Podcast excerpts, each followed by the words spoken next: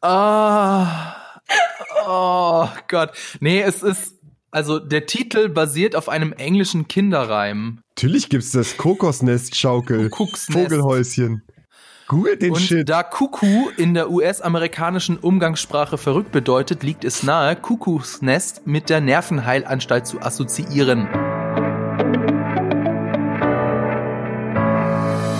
Hallo und herzlich willkommen zum Podcast Die Quadrataugen powered by Vodafone. Ich bin Fabian Behrens, der Host des YouTube-Kanals GigaTV Mac. Meine Co-Quadrataugen sind diesmal Laura Samide, hi. Hallo Fabian. Hallo. Und Julius Busch, hallo. Hallo. Hallo, wie geht's euch? Müde. Müde, ja. Jules hat gerade erzählt, dass er vor einer Stunde aufgestanden ist. Ja, Das aber ist man weiß, die wissen nicht, welche Zeit es ist, oder? Das könnte jetzt alles sein. Es könnte jetzt 16 Uhr sein oder auch 8 Uhr morgens. Lass mal offen lassen. Lass, das lassen wir offen, genau. Ja, finde ich gut. Ja, finde ich auch gut. Äh, Frauen regieren zwar noch nicht die Welt, aber doch zumindest unsere Themen heute. Es geht nämlich um die Serie Ratchet, quasi die Vorgeschichte zu Einer flog über das Kuckucksnest, nicht zu verwechseln mit dem Kuckucksnest, und um den Film Enola Holmes mit Millie Bobby Brown in der Hauptrolle. Aber zuerst noch etwas Werbung. Der Sommer ist ja jetzt endgültig vorbei. Wir sind in der dunklen Jahreszeit angekommen. Wenn dazu passend, wenn ihr dazu passend Filme und Serien sucht, dann schaut doch mal auf Featured vorbei. Dort findet ihr zum Beispiel den Artikel Diese Horrorserien auf Netflix lehren dich das Fürchten oder fünf unheimliche Filme für Horrorfans. Featured ist Vodafones Magazin für digitale Kultur. Link dazu in den Show Notes. Da wir ja eine Serie und einen Film mit Frauenpower im Repertoire haben heute, eine Frage an euch beide vorweg. Was ist denn euer Lieblingsfilm mit einer Frau in der Hauptrolle? Laura? Nee, lass mal, lass mal Jules zuerst antworten. Oh, nee, lass okay, mal Laura zuerst. Nee, lass mal Jules zuerst. Aber ich weiß es noch nicht. Wie du weißt es noch nicht. Also hattest jetzt mindestens einen Tag Zeit, um dich vorzubereiten. Jetzt, jetzt deine Antwort bitte. Was, was können wir einloggen? Was können wir einloggen? Ähm, uff. wieso, wieso muss ich zuerst? Ich will Laura zuerst. Es ist doch egal. Na, weil, also pass auf, ich, deshalb, weil ich nämlich, warte, ich habe hier eine Liste, das sind 12, 14, 14 Titel. Und aus diesen 14 Filmen musste ich jetzt heute Morgen mir meinen absoluten Lieblingsfilm raussuchen. Und Hm. deshalb hätte mich jetzt interessiert, was Jules antwortet. Okay, Aber, ähm, Äh, Jules will da, da ihr beide Okay, keine, keine Lust habt zu antworten, dann antworte Ja, ich dann doch einfach als erstes. Also mein Lieblingsfilm mit einer Fra äh, Frauenhauptrolle ist nämlich Aliens die Rückkehr. Mhm. So. Okay. Ich finde, ich finde halt ähm, die Frage per se einerseits interessant, andererseits auch bezeichnend, weil ich nämlich meine IMDb-Liste durchgegangen bin mit meinen 200 Lieblingsfilmen und eben nicht wirklich, noch nicht mal ein Viertel davon Frauen als Hauptrolle haben. Das fand ich wirklich bezeichnend. Ist tatsächlich nicht so äh, häufig, wie man denkt. Ja. Ja. Ist mir dann auch aufgefallen, als Genau. ich dann mir überlegt habe, ja, okay, also welche Filme gibt's denn da überhaupt? Ja, das habe ich mir nämlich Ja. auch gedacht, dass es nämlich nicht so leicht ist, weil man muss ja eigentlich im Grunde genommen auch solche Filme, wo Paare die Hauptrolle spielen, aussortieren. Weil sonst wäre ja sowas wie zum Beispiel, ähm, also ich hatte auf meiner Liste auch Marriage Story und Eagle vs. Ja. Shark. Und das sind Paar, also da sind beide eigentlich gleichwertige Hauptrollen. Ja, oder was ist so mit, mit, mit Ensemblefilmen? Also zum Beispiel Hidden Figures Mhm. Ja, hat jetzt auch Frauen in der Hauptrolle, aber das ist ja nicht das so, was ich gefragt habe. Ne? ja. Du hast nach, äh, eigentlich hast Nach du einer. einer Hauptrolle gefragt. Nach einer Hauptrolle. Ich meine, Kill Bill zum Beispiel könnte man da auch sagen, hat ja eine Frau in der Hauptrolle. Jetzt hätte ich dir, äh, habe ich dir einen Tipp gegeben, Jules. Was ist denn dein Lieblingsfilm? Kann man, äh, kann man Pulp Fiction auch werten? Nee. Pulp Fiction. Eigentlich Naja, nicht. sie ist ja schon, also es gibt ja nicht eine klare Hauptrolle, aber sie ist ja schon eine der Hauptrollen. Oder? Aber sie ist nicht die Hauptfigur. Also sie ist auch in ihrer Geschichte eher nicht die Hauptfigur. Es ist eher, äh, wird eher aus einer anderen Perspektive erzählt. du, sorry, Du Mann. machst es mir echt nicht leicht. Ja. Sonst sag Mulan. Der, der, ja, also Disney, gut, Disney-Filme gibt's ja, gibt's ja relativ viele, die, die schön sind. Also Korrekt. Auch Animationsfilme sind Filme. die alten halt, die alten Disney-Filme. Da, da würde ich aber, glaube ich, obwohl Mulan ist gut. Okay, ja, ich lasse Jules noch mal ein bisschen überlegen. Ähm, ich habe äh, mich letztendlich dann für Francis H. entschieden. Ich weiß nicht, habt ihr beide den gesehen? Nein, das klingt wie, wie äh, ein, ein Name in einem Kriminalfall abgekürzt. Ja, aber es wird geschrieben Francis und dann H.A. H. Also H. H. genau. Das ist ein Film von Noah Baumbach aus äh, dem Jahr 2013 und ich glaube, wer mich kennt, der weiß, dass ich ein absoluter Fan von Noah Baumbach und Greta Gerwig bin. Und den haben die beiden zusammen geschrieben. Und äh, der war zu der Zeit, als ich ihn gesehen habe, 2013, hat er sehr, sehr, sehr gut mein Lebensgefühl zu der Zeit eingefangen. Und ich bin aus dem Kino gekommen und habe gedacht, fuck, solche Filme will ich machen. Also das ist mein Werbepitch, diesen Film mal anzuschauen. Und hast du es schon geschafft? Wie, was? Ich? Hast du es schon geschafft? Nein. Was denn? Nee, ich habe den ja. ja gesehen. Nein, du hast doch gesagt, solche Filme will ich machen. Ach so, solche Filme will ich machen. Naja, ja. das ist ein bisschen schwierig in Deutschland, muss man dazu sagen. Ähm, ich habe definitiv Drehbücher geschrieben, die in die Richtung gehen. Ähm, aber die deutsche Filmindustrie ist keine American Independent Industrie per se. Das macht es schwer, weil das Francis H. ist ein ganz, ganz klassisch, ein klassischer American Independent Film. Ich glaube, das wäre nochmal eine eigene Podcast-Folge an sich, die deutsche Fern äh, Film- und Fernsehlandschaft und was an ihr kaputt ist. Mhm. Aber das ist ja nicht das Thema heute, sondern das Thema, die Themen sind Ratchet und Enola Holmes. Deswegen lass uns doch mal zum ersten Thema kommen. Ratchet, das ist die Vorgeschichte des fiktiven Charakters Mildred Ratchet aus dem Roman Einer flog über das Kuckucksnest von Ken Casey. Die meisten werden sie aber wohl aus dem gleichnamigen Film von 1975 kennen.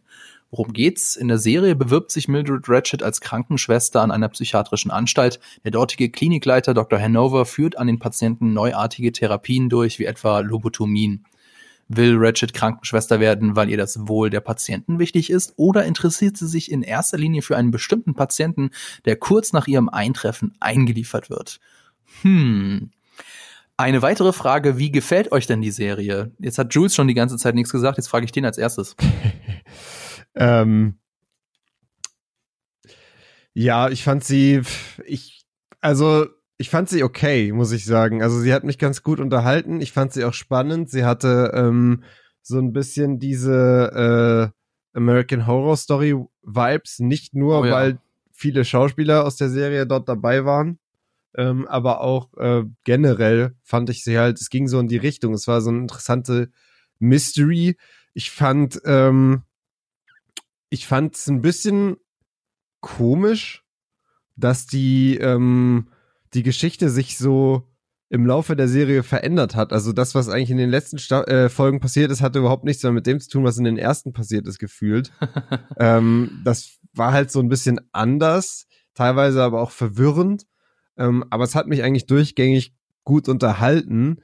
Ähm, es reicht aber jetzt nicht für mich, um mich komplett zu überzeugen, allein schon deshalb, weil mir so ein bisschen die äh, Bezugsperson äh, an Charakteren fehlt. Also die Person, wo ich sage, okay, mit der kann ich mich voll mhm. identifizieren. Ja. Ähm, da weiß ich genau, was, was abgeht, was einfach daran liegt, dass irgendwie es wenig sympathische Charaktere gibt, finde ich, in der Serie. Mhm. Ähm, der einzige ist eigentlich ähm, der Krankenpfleger Hack, äh, den ich eigentlich durchgängig sympathisch fand. Ähm, weil selbst Mildred Ratchet ist halt so, ja, sie ist zwar irgendwie sympathisch, aber auf der anderen Seite fragt man sich ja auch die ganze Zeit, was sie eigentlich im Schilde führt. Ähm, und deswegen hatte ich halt so Schwierigkeiten zu sagen, yo, ich bin jetzt auf jeden Fall auf ihrer Seite, weil ich halt immer dachte, könnte jetzt jede Sekunde passieren, dass sie auch noch irgendwas aus dem Ärmel zieht, wieder was ich nicht wusste.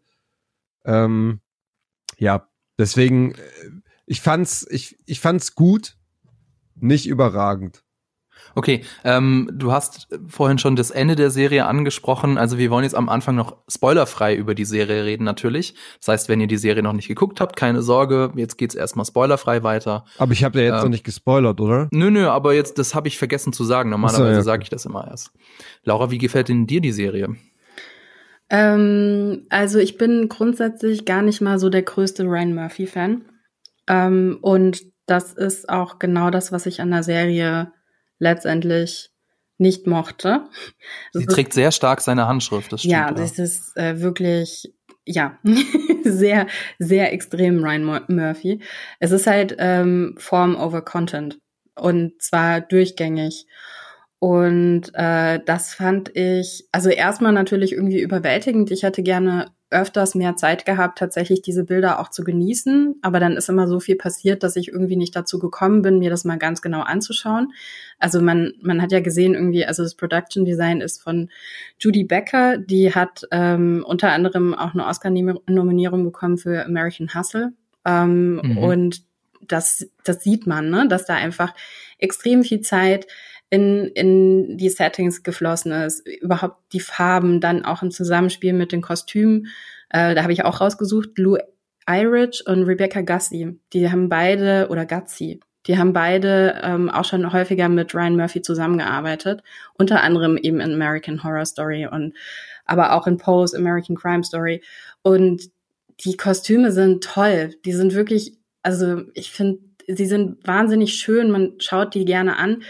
Aber irgendwann ist es auch so ein Punkt, wo, wo ich mich dann gefragt habe, okay, aber was ist denn jetzt eigentlich die Geschichte? Ne? Also was willst du mir hier eigentlich hm. erzählen? Hm. Und da tun sich extrem große Lücken in dieser Serie auf, die, ähm, wie Jules schon richtig gesagt hat, auch gegen Ende immer offensichtlicher werden. Und das war der Grund, warum sie am Ende nicht so gut bei mir abgeschnitten hat. Ich habe ähm, gestern mal versucht, meiner Freundin so die Serie näher zu bringen. Und da ist mir aufgefallen, wie unfassbar viele ja, Stränge und auch, also Handlungsstränge und Ko äh, Konfliktpotenziale die Serie hat. Also auf der einen Seite geht's eben um Mildred Ratchet, die Krankenschwester werden will, die ja äh, tatsächlich sich mehr oder weniger da auch einschmuggelt oder einmogelt. Also sie hat ja noch nicht mal einen Vorstellungstermin, als sie da ankommt. Dann geht's wiederum um diese neuartigen Therapien, es geht um Lobotomien, es geht um Hydrotherapie. Äh, das ist wieder ganz ein anderes Schlachtfeld. Dann geht's, ähm, dann hat, dann hat eine Figur in der Serie hat auch noch so eine Art Kopfgeld auf sich und und so weiter und so fort. Und das sind alles äh, sehr interessant, für sich gesehen sehr interessante Handlungsstränge. Und es ist immer so die Frage, wie gelingt es einer Serie, sowas ineinander zu verweben?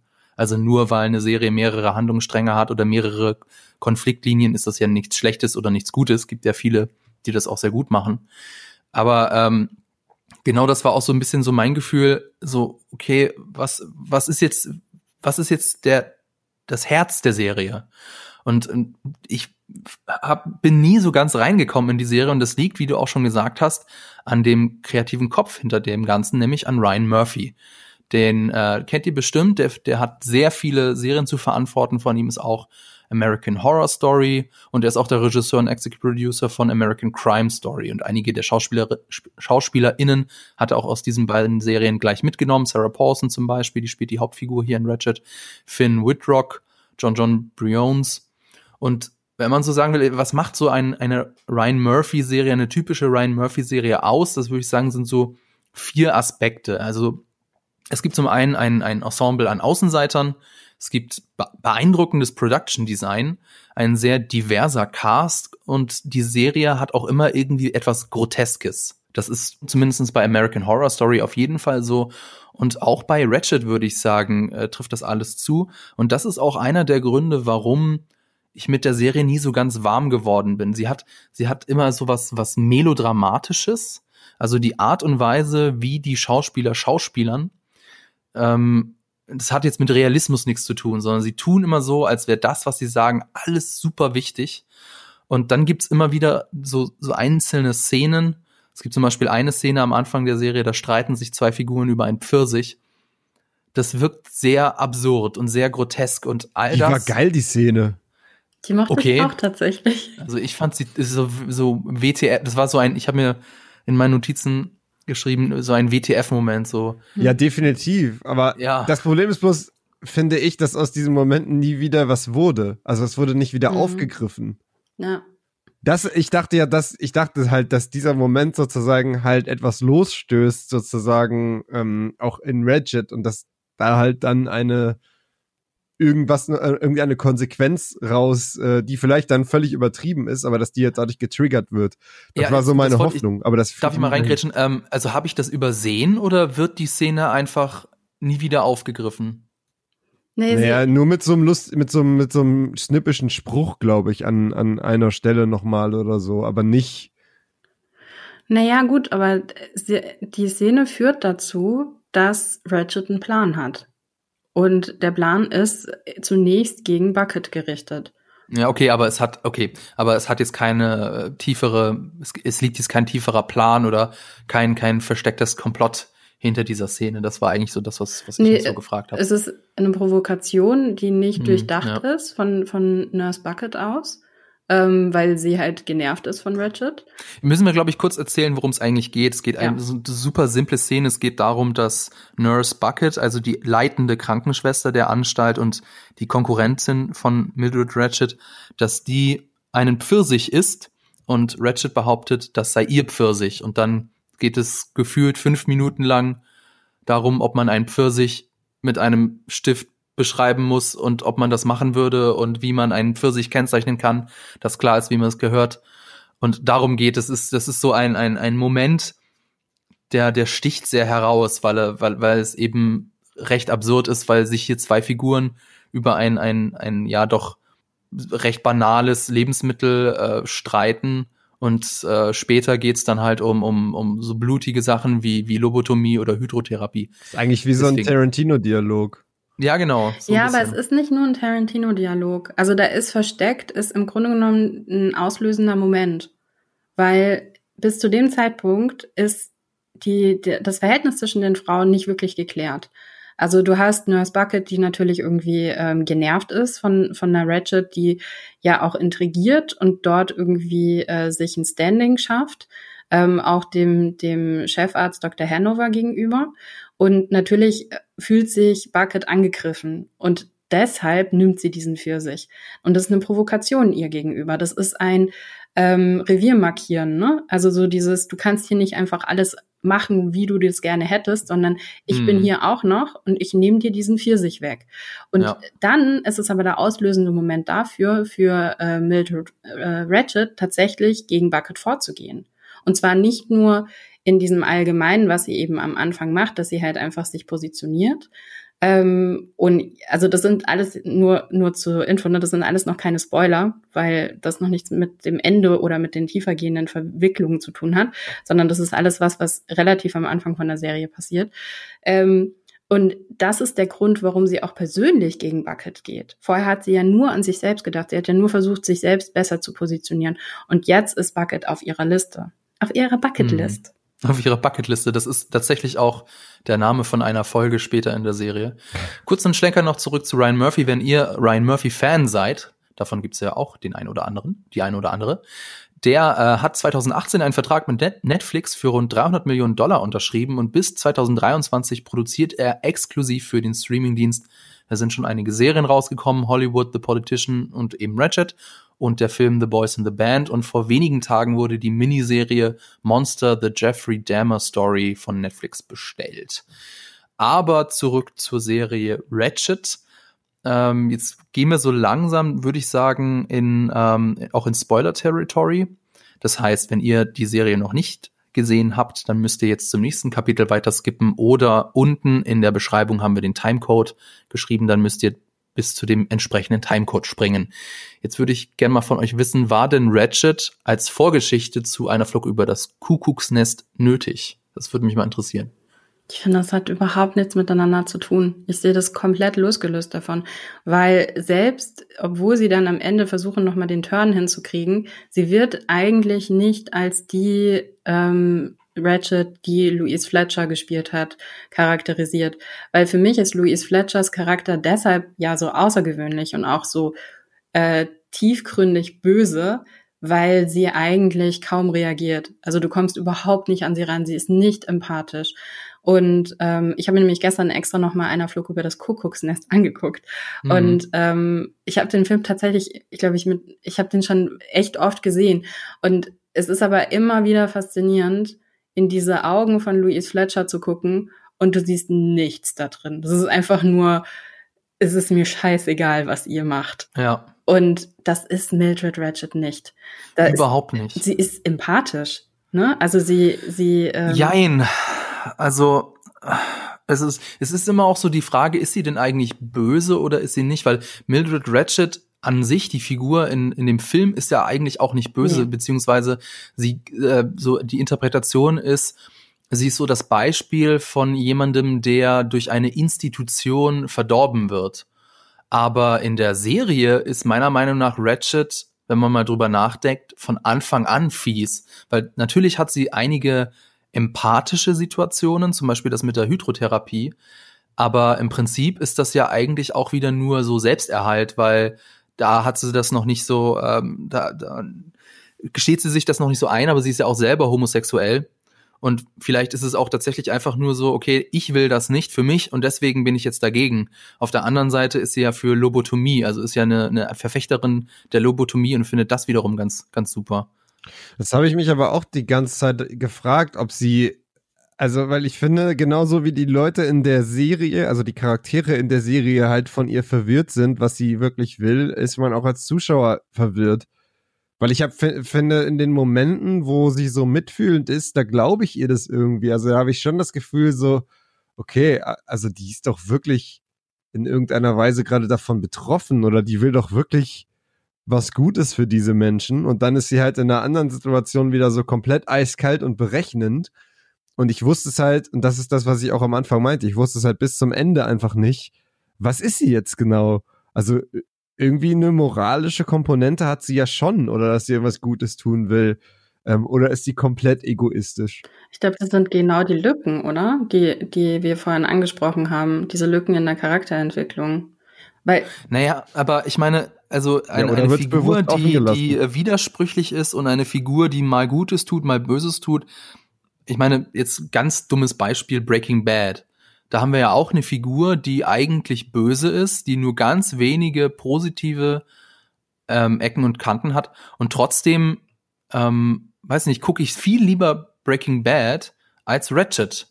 Und ich frage mich so, warum? Weil ich meine, nur weil, also natürlich kann auch eine Hauptfigur in der Serie, also natürlich kann auch der Protagonist von einer Serie oder von einem Film der Bösewicht sein. Und trotzdem werde ich mit der Serie nicht warm. Aber ich glaube, das hat ganz andere Gründe. Das hat nach, noch nicht mal den Grund, dass sie böse ist oder nicht böse ist. Also jetzt bei Ratchet tatsächlich. Hm. Weil, also für mich, der Grund, warum ähm, ich mit ihr nicht warm werde, das ist genau das, was Jules gesagt hat. Du weißt halt eigentlich gar nicht genau, ähm, was ist eigentlich ihre Agenda. Du verstehst Teile immer wieder davon, weil sie auch immer wieder Teile davon erklärt. Und dann siehst du was in ihr und es wird aber direkt wieder zurückgenommen. Und das, was ich meinte bei Louise Fletchers Version von Nurse Ratched von äh, 1975, ähm, die hat, also die ist natürlich äh, durch die Institution zu dem geworden, was sie ist. Und natürlich glaubt sie an irgendwas. Ne? Also sie, in, in, dieser Film zeigt ja im Grunde genommen, wie sie die ganze Zeit denkt, dass sie die, den äh, moralischen äh, äh, High Ground, wie sagt man, ähm, also dass sie den anderen moralisch über, überlegen ist. Mhm. Und, ähm, und daraus resultiert dann diese, diese Gewalt im Grunde genommen oder beziehungsweise eben diese, diese Entscheidung zur Gewalt ähm, oder und vor allen Dingen auch psychischen Gewalt und Manipulation. Ähm, und das ist aber trotzdem gepaart mit diesem, dass sie halt sich überhaupt nicht auf irgendjemand anderen einlässt und komplett von vornherein irgendwie ähm, wie so ein Gitter runtergezogen hat. Und das hat halt eben Sarah Paulsons Darstellung nicht. Sie, sie hat kein Gitter runtergezogen. Und auch wenn wir es nicht immer verstehen, dann sehen wir trotzdem eine Frau, die extrem viele Emotionen hat, die zwar all Mhm. over the place sind, weil wir Ja. nicht wissen, was los ist, aber sie hat die Emotionen. Das stimmt.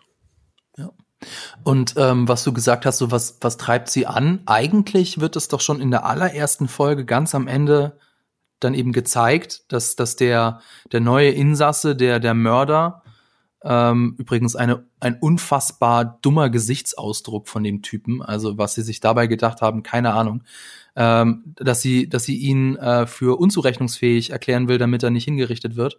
Aber dann spielt das dann in den nächsten Folgen erstmal nur eine untergeordnete Rolle. Insofern habe ich mich gefragt, also ähm, Jules, du hast ja ganz am Anfang gesagt, du findest die Serie spannend. Ähm, Ich finde sie überhaupt nicht spannend. Sie ist, sie ist meiner Meinung, also für mich fand ich, ich sie fand, fand sie sehr langatmig. Die Inszenierung ist betont langsam, äh, lange Zooms, die Kamera folgt den Protagonisten komplett auf ihren Wegen ohne Schnitt. Wo liegt denn für dich die Spannung in der Serie? Ja, die Spannung liegt für mich eher in den sozusagen Einzelstories, die die Serie erzählt und nicht in der, wie sich die Gesamthandlung entwickelt. Weil das mhm. ist mir halt wirklich relativ egal gewesen, was mit diesem Typen mit dem unglaublich dummen Gesichtsausdruck passiert, ähm, weil der ging mir auch von Anfang an irgendwie auf den Sack. Ähm, aber es ist halt, ich fand halt generell so die, die Entwicklungen da in dieser Klinik halt interessant und die verschiedenen Therapien fand ich interessant, die da gezeigt mhm. wurden, ähm, die teilweise auch natürlich grausam waren und wie dann dagegen vorgegangen wird. Also das waren mehr so diese, diese kleinen Geschichten, ähm, die dann halt innerhalb dieser Klinik passieren, haben mich mehr gereizt als ähm, die, die Story overall. Ja. Und dann habe ich mich einfach, äh, war ich schon interessiert daran, so, okay, wie was passiert jetzt als nächstes oder was kommt jetzt als nächstes für ein verrückter äh, Turn of Events irgendwie, ähm, wo sich die Verhältnisse dann ändern. Und ich meine, es passiert dann ja gerade in den letzten Folgen schon viel in sehr kurzer Zeit, finde ich. Mhm. Ja. Ich würde ganz gerne noch mal über diese Lücken in der Charakterentwicklung reden. Aber natürlich. die sind, ähm, weil wir sind ja jetzt im Spoiler-Teil, das heißt, ja, klar. jetzt mal konkret werden. Ähm, also das, was für mich zum Beispiel keinen Sinn macht, ist diese ganze sehr, sehr ähm, passend kommende oder beziehungsweise praktisch kommende Liebesbeziehung mit Gwendolyn. Und ich verstehe am Anfang noch nicht mal, hat sie jetzt Gefühle für sie oder ähm, hat sie keine Gefühle für sie und setzt sich Habe ich bis zum Ende nicht verstanden. Ja, eben, also Gwendolyn hat es ja auch nicht verstanden. Das haben sie ja dann ja. auch mal gefragt. Ähm, und das finde ich schon ein Riesenproblem, dass ich nicht verstehe, ist es irgendein Plan? Und sie setzen ja sogar Farbcodes ein teilweise. Ne? Also wenn es grün wird, heißt es, dass jemand einen Plan hat. Das wird ja auch einmal grün, wenn Nurse Bucket läuft ähm, durch den Gang. Und wenn es rot ist, so habe ich zumindest verstanden, ist ein Plan gescheitert. Und ähm, huh. Also, Interessant, das ist mir nicht aufgefallen. Das ist jetzt eine ganz oberflächliche Beobachtung von mir gewesen. Ich weiß nicht, ob das stimmt und ob das das ist, was sie wirklich wollten. Aber so ist es zumindest bei mir angekommen. Und ähm, das hat bei mir aber zur Folge gehabt, dass ich die ganze Zeit dachte, okay, was ist denn der Plan jetzt eigentlich mit Gwendolyn? Ähm, also welche Szene mich am meisten genervt hat in der kompletten Serie war die Szene mit dem Puppentheater. Ähm, also da kann man sich sowieso schon mal fragen, okay, warum gehen zwei erwachsene Frauen in dieses blöde Puppentheater rein? Das ist schon Mittel zum Zweck gewesen. Ähm, aber okay, fair enough, kann ich so hinnehmen. Ähm, und dann sehen wir in diesem Puppentheater diese ganze Backstory von Mildred. Wir wissen die ganze Zeit, okay, da gibt es irgendwas im Hintergrund, was ihr passiert ist, was auch ihrem Bruder passiert ist. Wir wissen noch nicht was. Und es ist klar, irgendwann kommt es raus und das ist der Moment. Und wir sehen es durch das Puppentheater.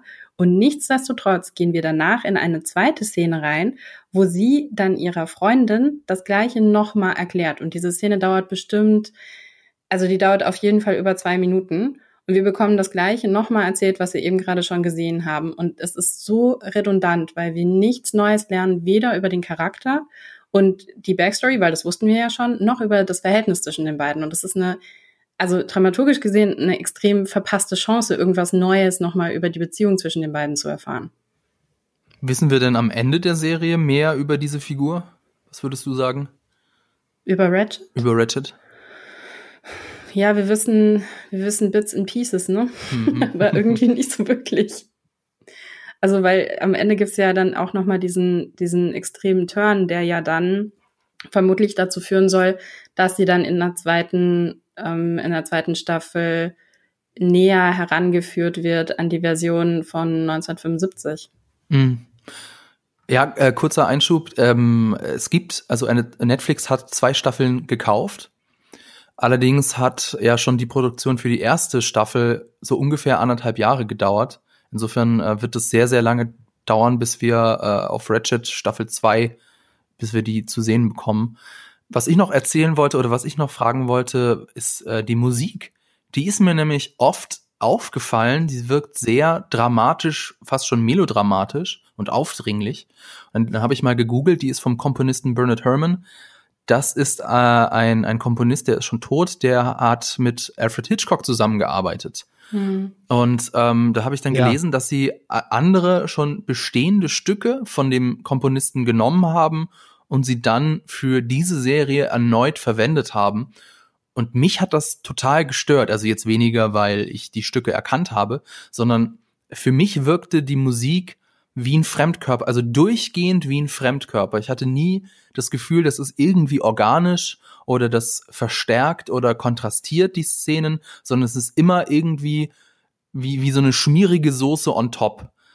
Ähm, manchmal ist es zum Beispiel auch richtig, also richtig auffällig, zum Beispiel, wenn sich das beißt. Mir fällt da zum Beispiel ein, als der Dr. Hanover von dem an der Tankstelle vor dem Auftragskiller wegfährt.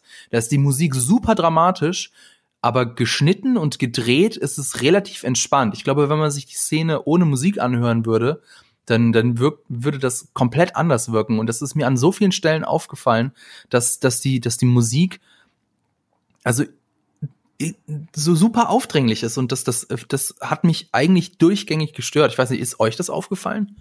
Lustigerweise, ja. ich finde es total krass, dass du Hitchcock sagst, weil ich habe das die ganze Zeit beim Schauen auch immer gesagt, dass mich das an Hitchcock erinnert. Ähm, jetzt macht es total Sinn. Ja. Für mich hat es aber trotzdem irgendwo Sinn ergeben, weil für mich ist die ganze Serie, erinnert mich extrem an David Lynch. Und ähm, auch der setzt ja immer wieder ähm, Störfaktoren ein, damit man irgendwie das Gefühl hat, okay, also damit man subtil das Gefühl bekommt, irgendwas ist, irgendwas ist falsch. Ich glaube, nicht die Musik an und für sich war für mich das Problem, sondern eben, dass sie nicht so subtil eingesetzt wurde. Hm. Also, wie, äh, Jules, wie ging's dir? Äh, ich fand das, äh, ich mag das eigentlich ganz gerne. Ich fand auch das, äh, das Intro und da finde ich, fällt dieser Stil auch auf bei dem, dem, äh, bei der Intro-Musik vor allem. Äh, das Intro ist mit das Beste an der Serie gewesen, fand ich. Also das fand ich super cool von den Bildern und ähm, mit diesem roten Faden.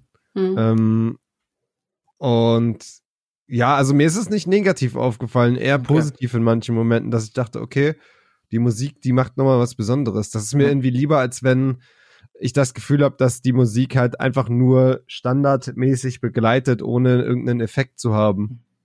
Nun, das ist ja alles äh, ja subjektiv insofern.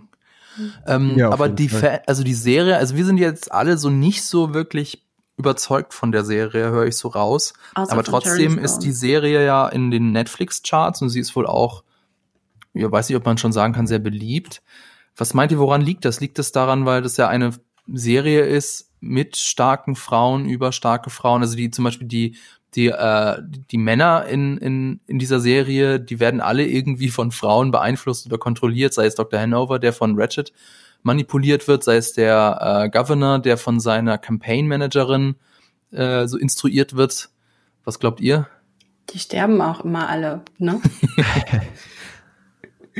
ähm, ich weiß nicht, ob es daran liegt. Und ich weiß ehrlich gesagt auch nicht ganz genau, was ich von den Netflix-Charts zu halten habe, weil wir nicht wissen, wie lang jemand das geguckt haben muss, damit es quasi als View zählt. Also es kann ja auch sein, dass, ähm, weiß ich nicht, 50 Leute die erste halbe Stunde geguckt haben. Heißt es dann, dass sie es geguckt haben oder heißt es, dass sie es nicht geguckt haben? Oder wertet der allein schon, wenn man irgendwie die, den, die erste die ersten Minuten oder den Trailer sieht und weil das eh bei allen oben angezeigt wird, wenn das neu ist, ist es dann automatisch als das gilt direkt als ein View.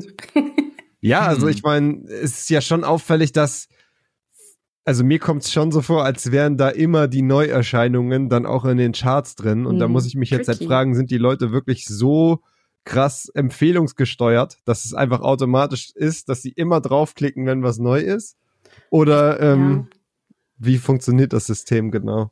Also theoretisch würde das ja sogar Sinn machen, weil Netflix ja so extrem viele Sachen hat. Also bei mir ist es schon auch so, dass ich tendenziell zu den neuen Sachen ähm, tendiere.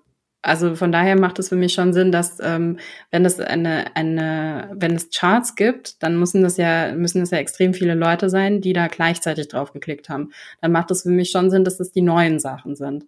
Aber wie gesagt, wir wissen halt nicht, das ist halt, ja, das ist halt ähm, schwer, das irgendwie von außen zu beurteilen, wenn man nicht weiß, irgendwie nach was für, nach was für Standards das ausgewählt wird. Ja. Tja, also. Sind wir geschickt um die Frage drumherum gekommen, oder? Irgendwie schon, ja. Aber ich meine, das ist ja bei YouTube auch schon so, wenn du mit der Maus über die Thumbnails gehst und es fängt an, dann abzuspielen, dann zählt das ja auch schon als View. Insofern kann das durchaus sein, dass, dass Netflix sich das so ein bisschen dahin mogelt. Also bleibt festzuhalten, es ist eine, eine, eine, eine Serie mit, mit Stärken und doch auch einigen Schwächen für Fans von American Horror Story. Für mich persönlich Warum das so beliebt ist, bleibt es ein Mysterium. Und da schaue ich doch lieber den Mystery-Film Enola Holmes. Das ist nämlich unser zweites Thema. Enola Holmes basiert auf der gleichnamigen Echt? Buch. Ja. Den schaust du lieber. Jetzt pass mal auf. Enola Holmes basiert auf der gleichnamigen Buchreihe von Nancy Springer. Millie Bobby Brown ist ein Fan dieser Bücher und die wollte unbedingt den äh, ein Buch als Film umsetzen. Deswegen ist sie auch eine der ProduzentInnen. Im Film geht es um ja, Überraschung, Enola Holmes, die jüngere Schwester von Sherlock Holmes, an Enolas 16. Geburtstag verschwindet ihre Mutter spurlos. Ihr Bruder, ihr Bruder Mycroft will sie in ein Mädchenpensionat schicken und Enola macht sich dagegen daran, ihre Mutter auf eigene Faust zu suchen und wird dabei in das Komplott um einen verschwundenen Lord verwickelt.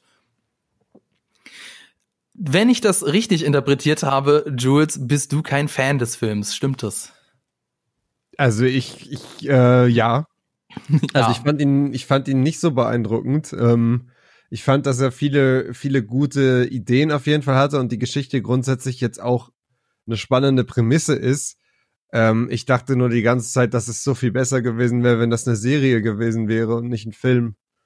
Weil für mich ist eigentlich alles, was dort passiert, hätte äh, irgendwie in einer ausführlicheren Ausführung mehr wenn es mehr Zeit bekommen hätte, besser sein können. Und so fühlt es sich eigentlich die ganze Zeit so an, als würde ich durch eine Handlung durchrushen, die sehr gezwungen dadurch wirkt und äh, wo ich wenig irgendwie die Gelegenheit habe, Dinge richtig nachzuvollziehen.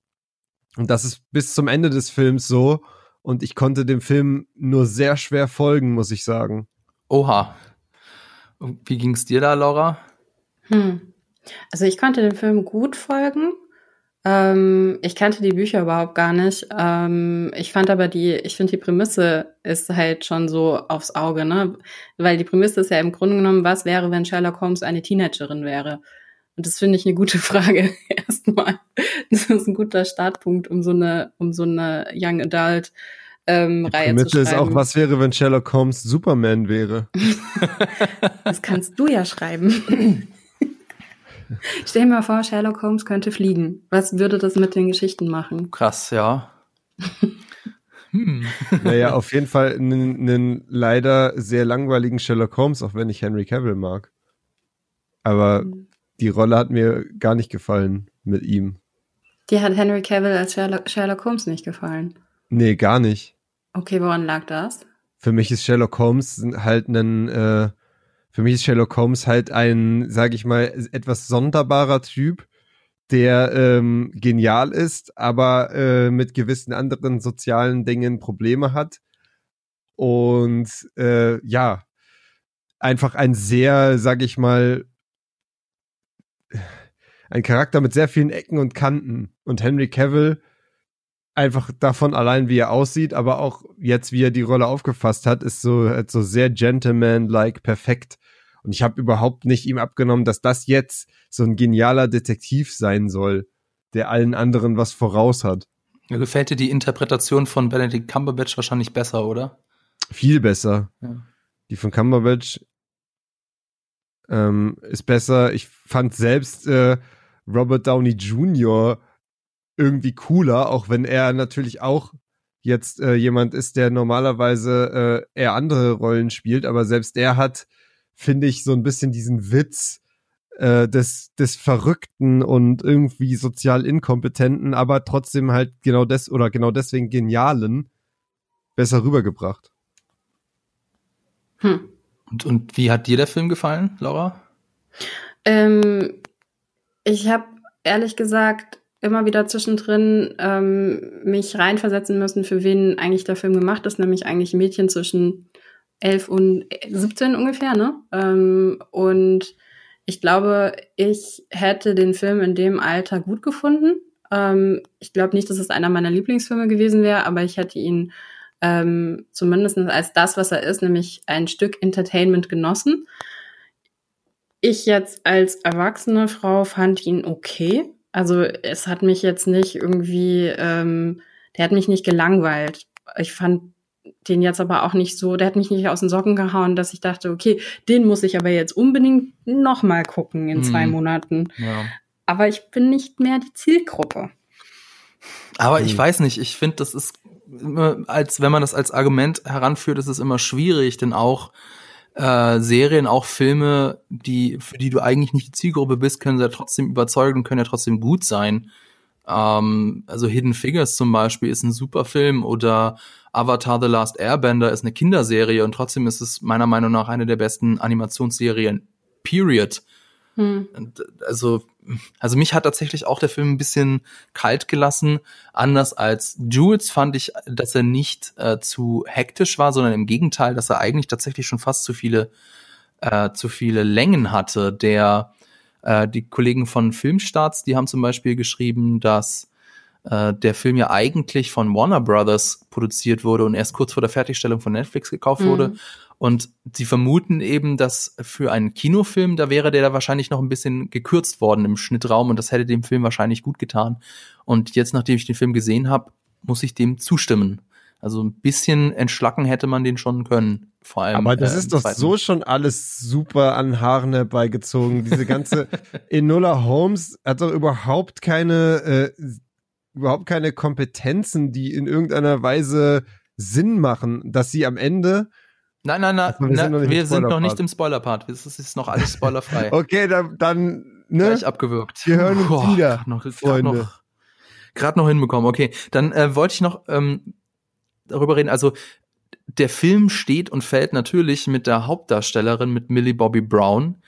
Die ist ähm, eine Britin, also in, in Spanien geboren, aber in, in, in Großbritannien aufgewachsen und mit ihrer Familie 2011 in die USA gezogen. Da hat sie dann an Schauspielworkshops für Kinder teilgenommen, ist einem Casting-Agenten aufgefallen und dann hat sie dann mehrere kleinere Rollen bekommen, zum Beispiel für äh, in Navy CIS oder in Grey's Anatomy. Aber so der richtige Durchbruch kam dann nicht und sie hätte dann auch fast ihre Schauspielkarriere an den Nagel gehängt, weil sie nämlich für Game of Thrones vorgesprochen hat und abgelehnt wurde. Und einer der letzten Versuche, sie, äh, ihre Familie ist da zu dem Zeitpunkt bereits wieder zurück nach England gezogen. Einer der letzten Versuche war dann eine Netflix-Produktion namens Montauk. Und das sollte dann ihr Durchbruch werden. Das ist nämlich Stranger Things im Jahr 2016 gewesen. Und seitdem mhm. hat sie in Godzilla 2 mitgespielt, jetzt eben in Enola Holmes. Und laut der Times gehört sie zu den 30 einflussreichsten Teenagern der Welt. Und ihr Nettovermögen wird auf 10 Millionen Dollar geschätzt. Das ist schon für eine 16-Jährige echt nicht schlecht. Äh, witzigerweise, sie ist ja, wie ich gesagt habe, ist ja eigentlich Britin äh, für den Film musste sich ihren britischen Akzent aber erst wieder aneignen, weil sie ja, wie gesagt, mit ihren Eltern in die USA gezogen ist und dort ihren ersten Schauspielunterricht nahm und auch für den, deswegen den amerikanischen Akzent gelernt hat. Das merkt man ja in Stranger Things und jetzt musste sie sich so reversed engineered erst wieder ihren eigentlichen Akzent aneignen. Aber also wie gefällt euch denn die, die Millie Bobby Brown jetzt hier als Enola Holmes? Also an ihr habe ich nichts auszusetzen gehabt. Sie ist nicht der Grund, warum mir der Film nicht so gut gefallen hat. Ich finde, dass sie die Rolle sehr sympathisch verkörpert und dass sie auch äh, gerade auch mit den äh, Brüchen in der vierten Wand und so, äh, sagt man das überhaupt auf Deutsch so? Das, das Durchbrechen der vierten Wand, ja. Das Durchbrechen der vierten Wand. Ja. Ähm, finde ich, hat, hat alles sehr viel Charme. Also das hat sie schon, äh, das hat sie gut rübergebracht. Also ich, für sie ist für mich das geringste Problem an diesem Film. Sie ist für mich eher ein Plus in dem Film. Also man merkt total, dass sie, dass sie Bock drauf hat. Dass ja. das jetzt nicht eine Auftragsarbeit ist, sondern dass sie damit mit Herz und Seele dahinter steht. Das kommt schon in jeder Szene rüber. Also komischerweise fand also habe ich das nicht so empfunden. Ich okay. merke, dass die Bock drauf hat und ähm, Millie Bobby Brown stört mich auch nie. Also ähm, äh, die ist auf jeden das Fall. Das ist bei Laura eines der größten Lobe, die man erhalten kann. stört mich, stört mich nicht. Die, die stört mich oh, nicht. danke. naja, aber es ist so, ähm, dass ich zum Beispiel diese ganzen äh, Momente, wo sie die vierte Wand durchbricht, die haben für mich nicht funktioniert. Und das fand ich so spannend, weil der Regisseur ist ja nicht äh, Harry Bradbeer. Harry Bradbeer, der Fleabag inszeniert hat. Und Fleabag für mich eine der, also wirklich unter den Top 5 der besten Serien äh, der letzten Jahrzehnte. Ähm, Fleabag äh, brilliert darin, die vierte Wand zu durchbrechen. Das ist Teil der Geschichte. Und ähm, also basierend ja auch auf dem, auf dem Theaterstück, wo das eben auch passiert. Aber ähm, ich hatte bei Enola Holmes das Gefühl, dass Harry Bradbeer dann eben dachte, okay, lasst es doch hier auch einsetzen als Stilmittel, aber irgendwie wissen wir gar nicht so richtig, was wir damit eigentlich machen wollen und was wir damit erzählen wollen. Und das waren genau die Momente, wo ich eigentlich unangenehm berührt war, weil ich dachte, was willst du, warum guckst du mich jetzt, was willst du gerade von mir? Warum bin ich jetzt auf einmal involviert? Das hat mir nichts gegeben. Und das hatte schon auch was damit zu tun, wie sie das spielt. Ja. Ähm, und da fehlt eben der Charme in dem Moment. Ja, das, das, jetzt hast du mir leider einen Kritikpunkt vorweggenommen. Ich wollte da auch ganz klug sein und sagen, dass äh, der Regisseur der gleiche ist wie von Fleabag. Und in Fleabag wirkt es halt organisch.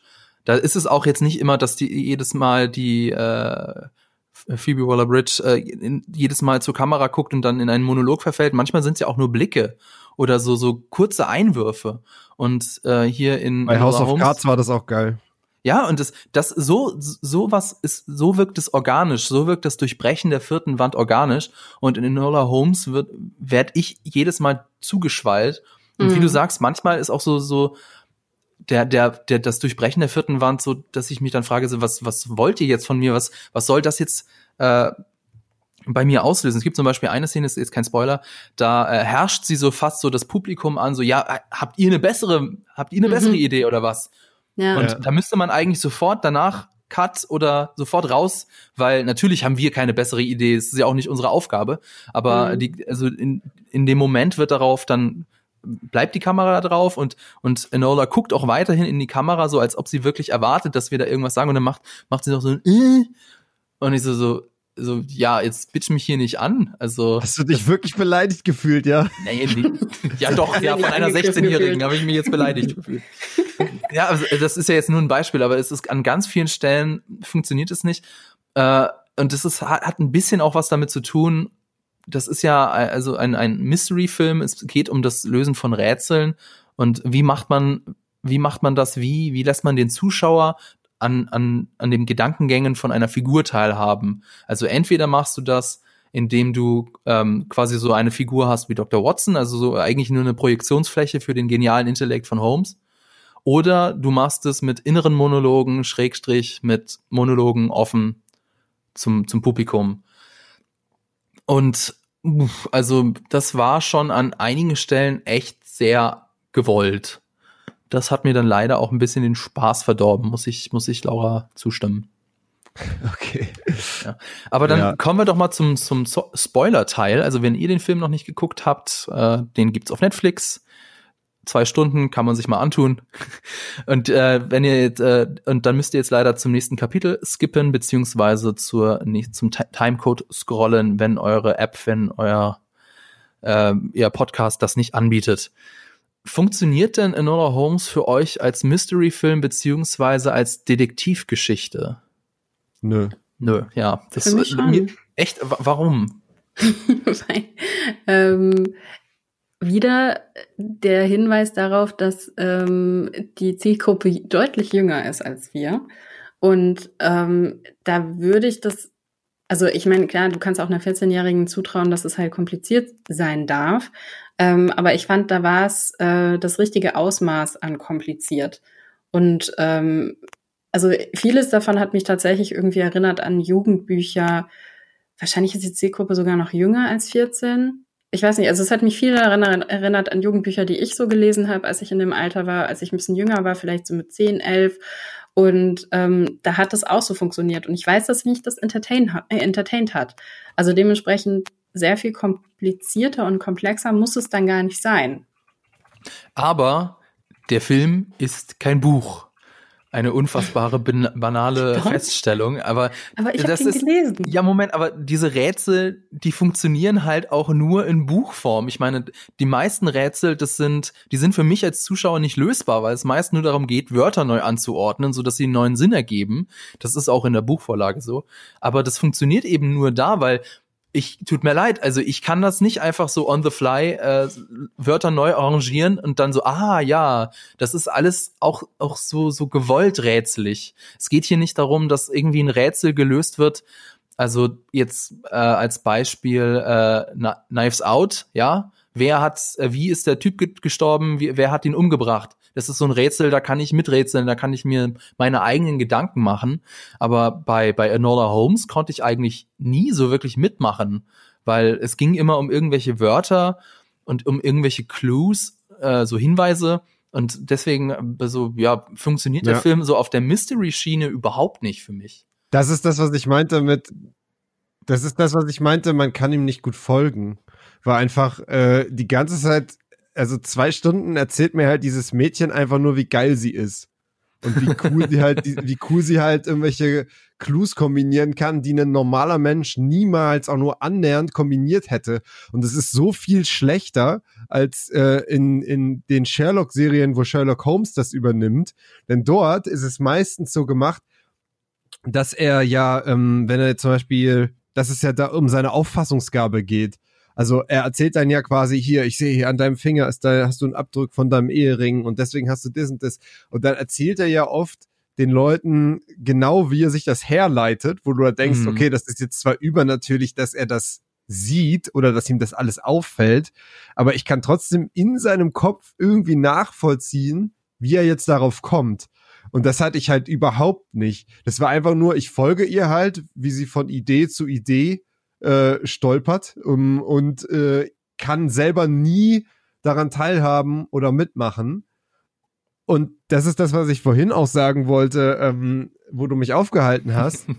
das ist für mich in diesem Film komplett unnachvollziehbar, wie sie innerhalb dieses Films zu dem Skillset kommen soll, am Ende das Rätsel eher zu lösen als Sherlock Holmes.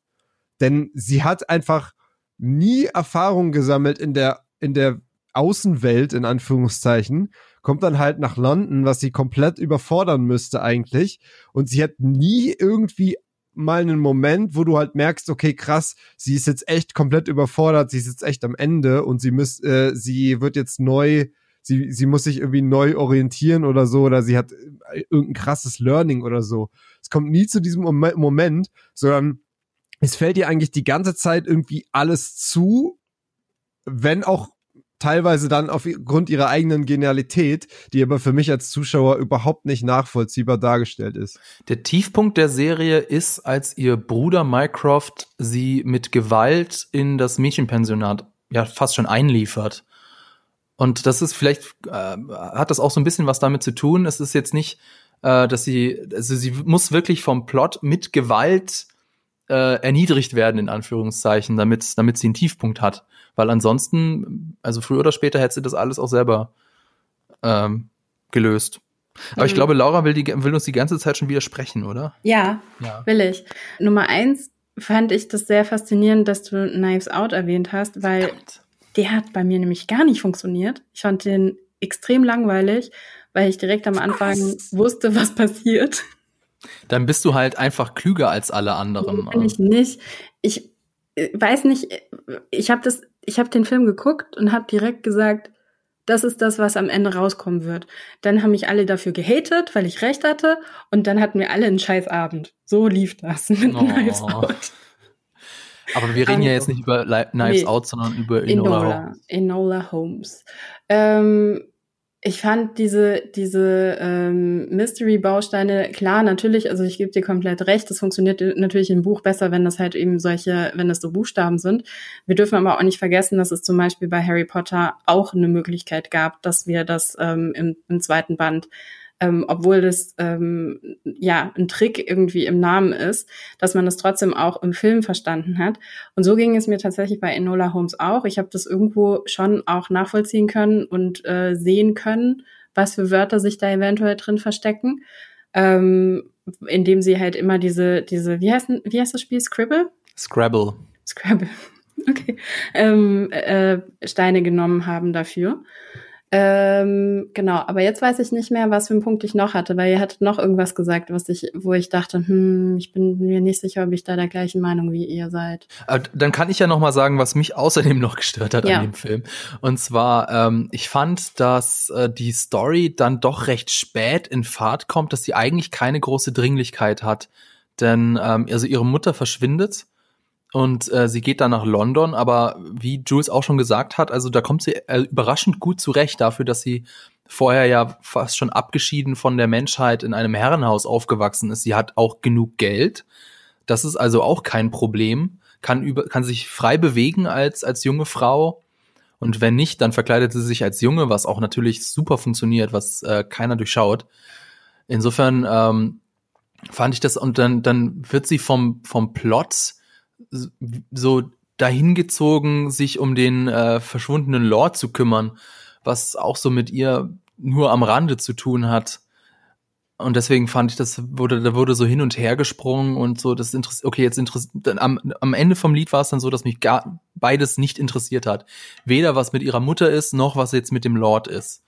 Also ja, ich fand, also ich wollte noch kurz sagen, äh, das, was du gesagt hast, ja, und ich fand halt auch, ähm, wie es am Ende dann auf diese politischen Themen rund um Frauenrechte ging und so. Das sind ja wichtige Themen, aber ich fand es in dem Film halt super unnachvollziehbar, wie es dahin kam und auch dieses extrem theatralische Ende dann mit ihrer Mom ähm, war halt auch so, okay, das ist jetzt nett, aber dass es darauf hinausläuft, da, da hat der Film, die große Teile des Films haben nicht darauf hingearbeitet auf dieses Ende.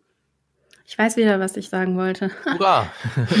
Und zwar, ähm, ich gebe euch recht, sie kommt nicht am Ende dahin, dass sie deshalb Erfolg hat, weil sie irgendwelche Sachen kombiniert hat, sondern weil sie, weil sie sie ist, in diesem Plot weiter durchgereicht wird. Ähm, das, also sie ist oft zur richtigen Zeit am richtigen Ort hat aber auch einen Vorteil, weil Sherlock Holmes in, der, in dem Fall diese Geschichte ja gar nicht ähm, so schnell aufdecken könnte wie, wie sie, weil er eben nicht an diesen Orten ist und nicht sie ist. Und dementsprechend habe ich das nicht so aufgegriffen, dass sie super genial ist oder genialer ist als Sherlock Holmes. Ähm, ich habe das einfach komplett unabhängig von ihm gesehen, weil Sherlock Holmes Geschichten haben für mich einen anderen Appeal. Das ist das, was Jules vorhin auch gesagt hatte, dieses, dieses Kombinieren, dass er halt irgendwie ähm, äh, Sachen sieht, die wir nicht sehen. Ich finde grundsätzlich natürlich auch, dass ähm, wenn in den schlechtesten Momenten von Sherlock Holmes, sei es jetzt die Bücher oder auch die Serie oder auch der Film, sind es pure Behauptungen. Ähm, da funktioniert das für mich auch nicht, weil es ist halt einfach, ähm, es, es, er sieht ja manchmal Sachen, die kann er eigentlich irgendwie äh, menschlich überhaupt nicht gesehen haben. Und dann ist es halt eigentlich Make-Believe. Ähm, aber bei Enola Holmes ist es nicht die gleiche Geschichte, es sind nicht die gleichen Faktoren. Und dann ursprünglich, also auf deine Frage zurückzukommen, funktioniert das als Mystery? Kann schon funktionieren. Und das ist auch wieder die Frage nach der Zielgruppe, meiner Meinung nach. Also für wen, für wen ist es gemacht und was für Ansprüche hat die Zielgruppe? Es ist nicht unsere, ähm, es ist nicht unser Anspruch, ganz deutlich, aber who knows?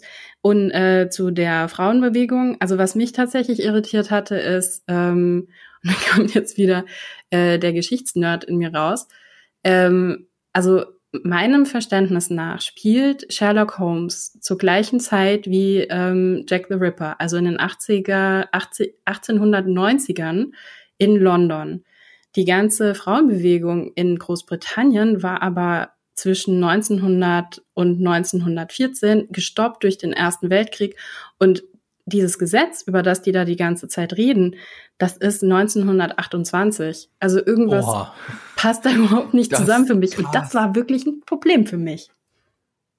Aber es gibt tatsächlich The Representation of the People Act von 1884. Den gibt's schon. Aber das ist ja auch wieder eine andere Zeit. Und das ist nicht. Nee, 1884, das, also der, der Film spielt so ungefähr in dem Bereich. Aber das ist nicht das Frauenwahlrecht gewesen. Das Frauenwahlrecht, das kam 1928 in, in Großbritannien. Die haben eingeschränktes Wahlrecht bekommen 1918 nach dem Ersten Weltkrieg.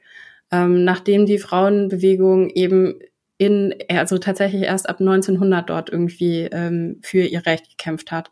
Und ähm, da haben aber nur Frauen über 30 und ich glaube, die verheiratet waren, ähm, das Wahlrecht bekommen. Und erst 1928 haben alle Frauen ab, ich glaube, 18 oder ab 17 das Wahlrecht bekommen. Dann waren das eben die Vorläufer der Suffragetten. Ist doch kein ja. Problem, Laura. okay. da, da habt ihr dann kein Problem. Okay. Ja, das ist aber schade, ja, weil hm, es ist. Das ist nämlich so, in den Büchern nicht so.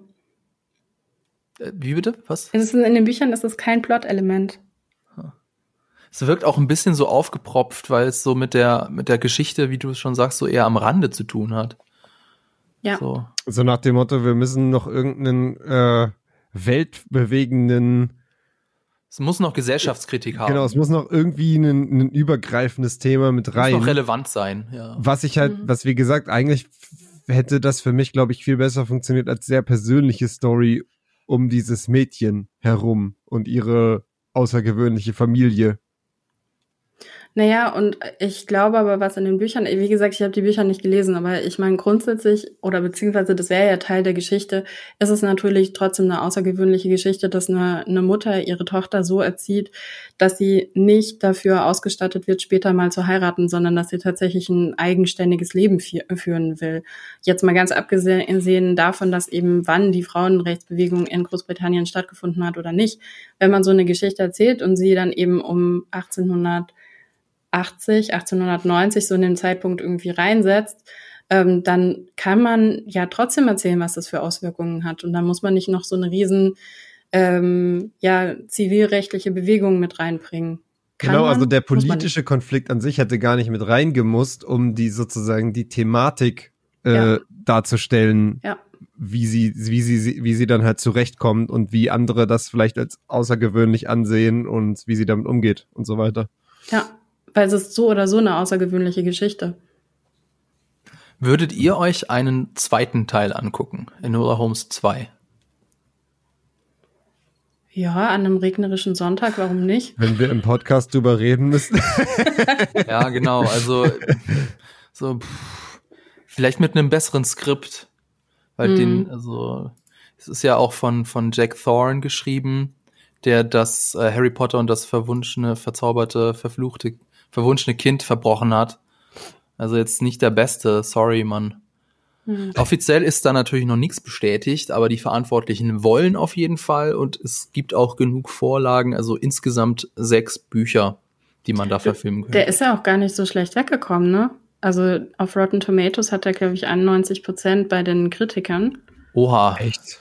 Ja, und die Audience Score ist bei 73 Prozent. Hm kann ich mich jetzt nicht so ganz anschließen. Ja, ich sag, ich sag's wieder, Zielgruppe. Ja, okay. es gibt viele Teenage-Kinder, Teenager-Kinder, nicht Teenage-Kinder. Es gibt Teenager und Kinder und vor allen Dingen äh, junge Frauen, die Bock darauf haben. Und dann sollen wir ihnen diesen Spaß doch nicht verwehren. Ja, bin, bin alles drei bin ich nicht. Bin weder Teenager noch, noch ein Kind, noch eine Frau. Blöd. Ja. Vielleicht beim nächsten Mal gibt's wieder einen Film, der mir gefällt, mal sehen. Ja, das passiert ja. halt so selten, dass Filme für Männer gemacht werden. Ja, so selten. Das, das bräuchten wir wirklich mehr in Hollywood. Ja, ich finde auch. Filme für Männer. Das ist Filme einfach ein unterrepräsentierte ähm, äh, Teil der Gesellschaft. Ja. Apropos, äh. Jules, was ist denn jetzt dein Lieblingsfilm mit einer Frau in der Hauptrolle? Oh Mann, ey. mir ist es so unangenehm, dass mir einfach nichts eingefallen ist, aber es ist wirklich krass. Also, ist nicht so einfach. Nee. Ähm, ich, ich wähle meinen Lieblingshorrorfilm Martyrs. Ha, der war auch auf meiner Liste. Yes, Denn der ist, der ist wirklich, wirklich gut. Und da ja. sind äh, zwei weibliche Hauptfiguren. Also da kannst du mir jetzt auch nichts ausreden, mein Freund. ähm, aber ja, also es, es war nicht leicht. Es ist mir wirklich ein bisschen unangenehm. Ja, ich ähm, mein, aber mein, ja. mein Lieblingsfilm ist halt auch schon ein paar Tage her, ne? Also der ist jetzt nicht so neu. Aliens. Ja. Das und ich fand, halt der erste Wonder Woman war auch, war auch, finde ich gut, aber das wäre jetzt so eine richtige Standardantwort gewesen. Deswegen wollte ich den auf gar keinen Fall nehmen. Ich, ich lese jetzt meine Liste vor, einfach nur Okay, als okay, mach. Inspiration, okay? Ich habe Ja. auf meiner Liste den wunderbaren chilenischen Film Gloria. Ich habe auf meiner Liste Room mit Brie Larson. Ich habe auf meiner Oh, Liste der war gut. Whale Rider. Ähm, fantastischer Film, falls ihr den noch nicht gesehen habt. Ich habe auf meiner Liste Winter's Bone mit äh, Jennifer Lawrence, auch ein richtig geiler Film. Äh, ein deutscher Film, im Winter ein Jahr. Juno, ähm, N, N Education, auch ein ziemlich geiler Film. Ähm, Rachel Getting Married, ähm, Mulholland Drive, wo wir schon gerade bei David Lynch waren. Der war Somersault und ich habe auch mit einem Fragezeichen auf meiner Liste Zero Dark Thirty. Hm, hat schon eine Frau in der Hauptrolle.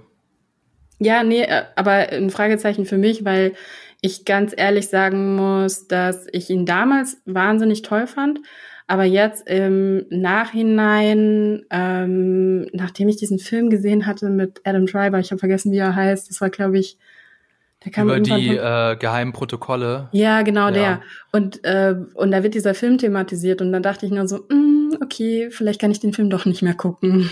Ja, das ist mir schon beim, beim Schauen aufgefallen. Aber das Mhm. wäre auch wieder eine, ein neues Thema für eine neue Ja. Folge. Ja, Was gibt's denn bei uns als nächstes? Also wir bei GigaTV Mac müssen uns jetzt erstmal von dem Schocker holen, dass James Bond, Dune und The Batman verschoben wurden. Vielleicht finden wir ja doch noch irgendwas. Vielleicht bringt ja Netflix doch irgendeine Serie raus, die wir thematisieren können. Äh, weiß ich, Jules, was steht bei dir als nächstes so an? Äh, ja, also eigentlich das gleiche wie letztes Mal. Die Spiele-Releases diesen Herbst äh, sind, sind alle im Kommen. Äh, vor allem natürlich die Releases der Next-Gen-Konsolen.